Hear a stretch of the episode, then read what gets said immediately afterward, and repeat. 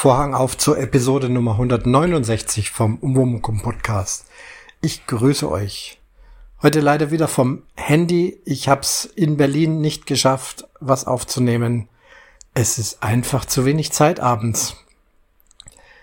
Jetzt bin ich im Allgäu und habe tatsächlich eine Stunde Zeit. Und dabei ist mir auch das Thema eingefallen. Ich sitze nämlich jetzt gerade mal wieder an meinem Cembalo und übe ein bisschen. Bin jetzt auch längere Zeit nicht mehr dazugekommen, aber macht immer noch wahnsinnig Spaß. Und in Berlin ist mir erst wieder bewusst geworden, woher meine Leidenschaft für das Cembalo kommt. Also heute ein Mix aus Musik und um Umzüge oder beziehungsweise wie geht's mir in Berlin und in Potsdam? Nun, nach dem Urlaub wieder angefangen zu arbeiten. Alles prima, alles in Ordnung. Und das Wetter in Deutschland und vor allem auch in Berlin nach wie vor sehr schön, sehr warm, absolut Badewetter. Nun gibt es ja in Berlin eine ganze Menge Möglichkeiten zu baden. Und ich fahre ja jeden Tag mit der S-Bahn an diesen ganzen Badestellen vorbei. Das ist so die, die Seenlinie. Das beginnt, muss ich mal gucken, ob ich es noch zusammenbringe. Wenn ich von Berlin Richtung Potsdam fahre, beginnt es mit Schlachtensee, dann kommt Nikolassee, dann kommt Wannsee und dann kommt noch Griebnitzsee. Diese ganzen Seen sind im Prinzip äh, unterbrochene Läufe der Havel die fließt da rein, wird dann zu einem breiten See, wie zum Beispiel dem, dem größten, dem Wannsee, und dann fließt sie wieder raus und fließt weiter. Und deswegen auch diese ganzen S-Bahn-Stationen. Und dann fiel mir ein, ich könnte doch nach der Arbeit an einer dieser Stationen aussteigen und da einfach mal baden gehen. Das habe ich auch gemacht, bin Schlachtensee ausgestiegen, habe mich ein bisschen umgeguckt, da hat mir noch nicht so gut gefallen, bin mit meinem E-Scooter weitergefahren dann kommt wieder ein Stück Havel, eine kleine Brücke und dann kommt die krumme Lanke, auch einer von diesen Seen. Die krumme Lanke.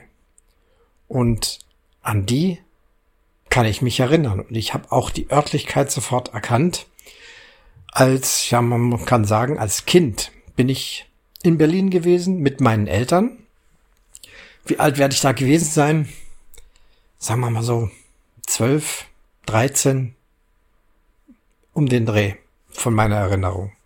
Also noch nicht wirklich jugendlich, aber schon, ich konnte Klavier spielen. Das ist äh, wichtiger Fakt. Und da haben wir eine Deutschlandreise unternommen mit dem Auto und sind in vielen Städten gewesen, in Hamburg zum Beispiel auch. Da kann ich mich erinnern an den Hamburger Michel. Ich bin da rein und ein Organist hat geübt. Ich hatte meinen Kassettenrekorder dabei und ein Mikrofon. Also damals auch schon Umgang mit Aufnahmegeräten und Mikrofon. Und habe mich also in die Kirche gesetzt, meinen Kassettenrekorder auf Aufnahme gestellt, das Mikrofon in die Luft gehalten und habe da zum Beispiel den Organisten aufgenommen. Aber ich schweife ab. Zurück nach Berlin. Wir waren also einige Tage in Berlin, haben viel besichtigt. Damals ja noch West-Berlin. Ja, es gab noch die DDR und Westdeutschland, mussten also über die Transitstrecke, über Hof äh, und dann eben bei Dreilinden wieder rein äh, nach Westdeutschland, in dem Fall nach West-Berlin. Dann sowas wie Kurfürstendamm, dann das Brandenburger Tor, an dem ja die Mauer absolut sichtbar war. Vor dem Brandenburger Tor gab's eine Aussichtsplattform, so aus Holz zusammengezimmert, wo es also eine kleine Treppe nach oben gab. Da bin ich also auch als Kind sozusagen da hochgeklettert, hatte auch meinen Fotoapparat dabei, noch mit echtem belichtbarem Film, noch nichts elektronisches. Und habe dann von dort aus, von da oben auf die Berliner Mauer und auf dieses Brandenburger Tor geguckt, die Quadriga oben drauf mit den Pferden. Und auf der anderen Seite der Mauer ein großer Freiplatz bewacht von Grenzsoldaten, von DDR-Grenzsoldaten ein äh, beklemmendes Szenario damals. Ich hatte da auch richtig Angst. Dachte ich, ja, wenn ich da jetzt äh, Fotos mache, vielleicht mögen die das nicht und hoffentlich schießen die dann nicht. Also wirklich, solche Gedanken hatte ich. Hab also dann so mehr oder weniger verdeckt auch mal ein Foto gemacht. Ja, das sind so die Erinnerungen an Berlin. Und dann haben wir eben dort, und jetzt komme ich bald zum Punkt, eine alte Freundin meines Großvaters besucht. Die wohnte damals in Berlin-Zehlendorf. Zehlendorf ist, bin ich jetzt ja oft durchgefahren, ist also schon ein eher noblerer Stadtviertel mit vielen großen, altehrwürdigen Berliner Villen, wie es da so üblich ist. Und in einem dieser riesigen Häuser hat eben diese damals auch schon alte oder für mich alte Frau gelebt. Berufsmusikerin. Sie spielt berufsmäßig Cello und Gambe. Gambe ist also ein Vorläufer des Violoncellos und wird eben vor allem in der alten Musik gebraucht. Und sie war eben Spezialistin für alte Musik. Hat, glaube ich, auch an der Musikhochschule unterrichtet, ist auch live Konzertant unterwegs gewesen und hatte in ihrem Musikzimmer mehrere Tasteninstrumente stehen. Allerdings kein Klavier. Ich wollte ja unbedingt Klavier spielen, Klavier üben. Ich hatte auch meine Noten dabei und sie sagt, ja, sie hat jetzt da hier kein Klavier, aber sie hat ein kleines Spinett. Also noch nicht mal ein Cembalo, sondern ein Spinett. Das ist also ein einfaches Cembalo. Es gibt nur ein Register, ein Satz Tasten. Sehr, sehr klein gehalten. Wirklich ein typisches Instrument für zu Hause. Es hat man also damals auch zu Hause gehabt. Da waren ja auch die Wohnungen noch viel kleiner, viel enger und dieses Spinett ist wirklich sehr, sehr platzsparend, ein winziges Instrument. Aber vom Prinzip her ein Cembalo. Und da habe ich mich also ransetzen dürfen und habe dann eben darauf Klavier gespielt. Habe also so die ersten Gehversuche auf so einem Cembalo gemacht und das hat mich damals schon total fasziniert dieser Klang, dieses Zupfen, dieses feine, filigrane. Also ich konnte kaum aufhören. Ich hatte jede Zeit, die wir dort verbracht haben, am Spinett gesessen. Sie hatte noch andere historische Tasteninstrumente. Ich kann mich noch an ein Klavikord erinnern. Das ist auch was ganz äh, Spannendes. Ein Klavikord zupft nicht, sondern da geht es schon in Richtung Klavier. Da sind also an den Tasten äh, kleine Metallhämmer, so Metall, breite Metallstifte angebracht und wenn ich die Taste runterdrücke, dann schlägt dieser Hammer auf die Seite, aber wenn die Taste gedrückt bleibt, bleibt auch der Hammer an der Seite.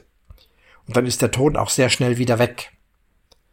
Man muss also da eine Spielweise sich äh, antrainieren, dass man die Taste drückt und schnell wieder loslässt, dann hat eben der Hammer einen Schlag auf diese Seite gegeben und es gibt einen Ton. Also ein sehr, sehr rudimentärer Vorläufer des heutigen Klaviers. Da werden ja auch mit Filzhämmern auf die Seiten geschlagen. Aber da ist ja die Mechanik heutzutage so, was heißt heutzutage schon ewig lang, äh, ich drücke die Taste runter, der Hammer fliegt auf die Seite, aber dann rutscht eine Mechanik durch und der Hammer hat die Möglichkeit von selbst wieder ein Stück zurückzugehen, damit die Seite eben weiter schwingen kann und er sie nicht abdämpft. Ich muss da als Pianist nichts mehr damit machen. Ja, zurück zum Cembalo, also begeistert da immer wieder Cembalo, sprich Spinett gespielt bei dieser alten Freundin meines Großvaters. Die war also auch wie eine Oma für mich eine sehr zierliche Person, äh, Spitzname Tante Madönnchen. Das kann ich mich noch erinnern. Ja, und in Zehlendorf, es war auch damals Sommer, es war in den Sommerferien, wunderbares Wetter, wurde mir dann gezeigt, pass auf, du gehst hier aus dem Haus raus und es ist nicht weit und dann kannst du hier an die Krumme Lanke, also ein Binnensee, gehen ähm, und dort baden. Und das habe ich dann auch gemacht kann mich auch sehr erinnern, dass es dort ähm, Bewaldung und Bewachsung geht bis ans Ufer heran. Es sind also teilweise steile Böschungen. Und direkt am Ufer wachsen eben auch ganz viele Bäume und einige Bäume ragen auch ganz quer und schräg über das Wasser rüber. Und das hat man schon damals ausgenutzt, um an diesen Bäumen diverse Wasserschaukeln anzubringen. Also dicke Seile mit einem Stück Holz unten dran und dann konnte man sich also da drauf äh, übers Wasser schwingen und dann vielleicht irgendwo abspringen und dann ins Wasser hinein oder auch von manchen querliegenden Bäumen direkt ins Wasser springen. Das war einfach aufgrund der Vegetation damals so üblich und das habe ich dann auch getan. Ich habe also ja nicht stundenlang, aber ganz oft eben mit dieser Wasserschaukel mich da ins Wasser geschmissen und dann wieder zurück. Jetzt bei diesem schönen Wetter komme ich an an dieser krummen Lanke und es ist noch genau wie damals. Überall diese Bäume, viele Jugendliche, die auch wieder irgendwelche Seile angebracht haben und genau das machen, was ich als Kind vor vielen Jahren gemacht habe, sich dann eben mit diversen Seilen und Sprungbäumen äh, da ins Wasser zu schmeißen.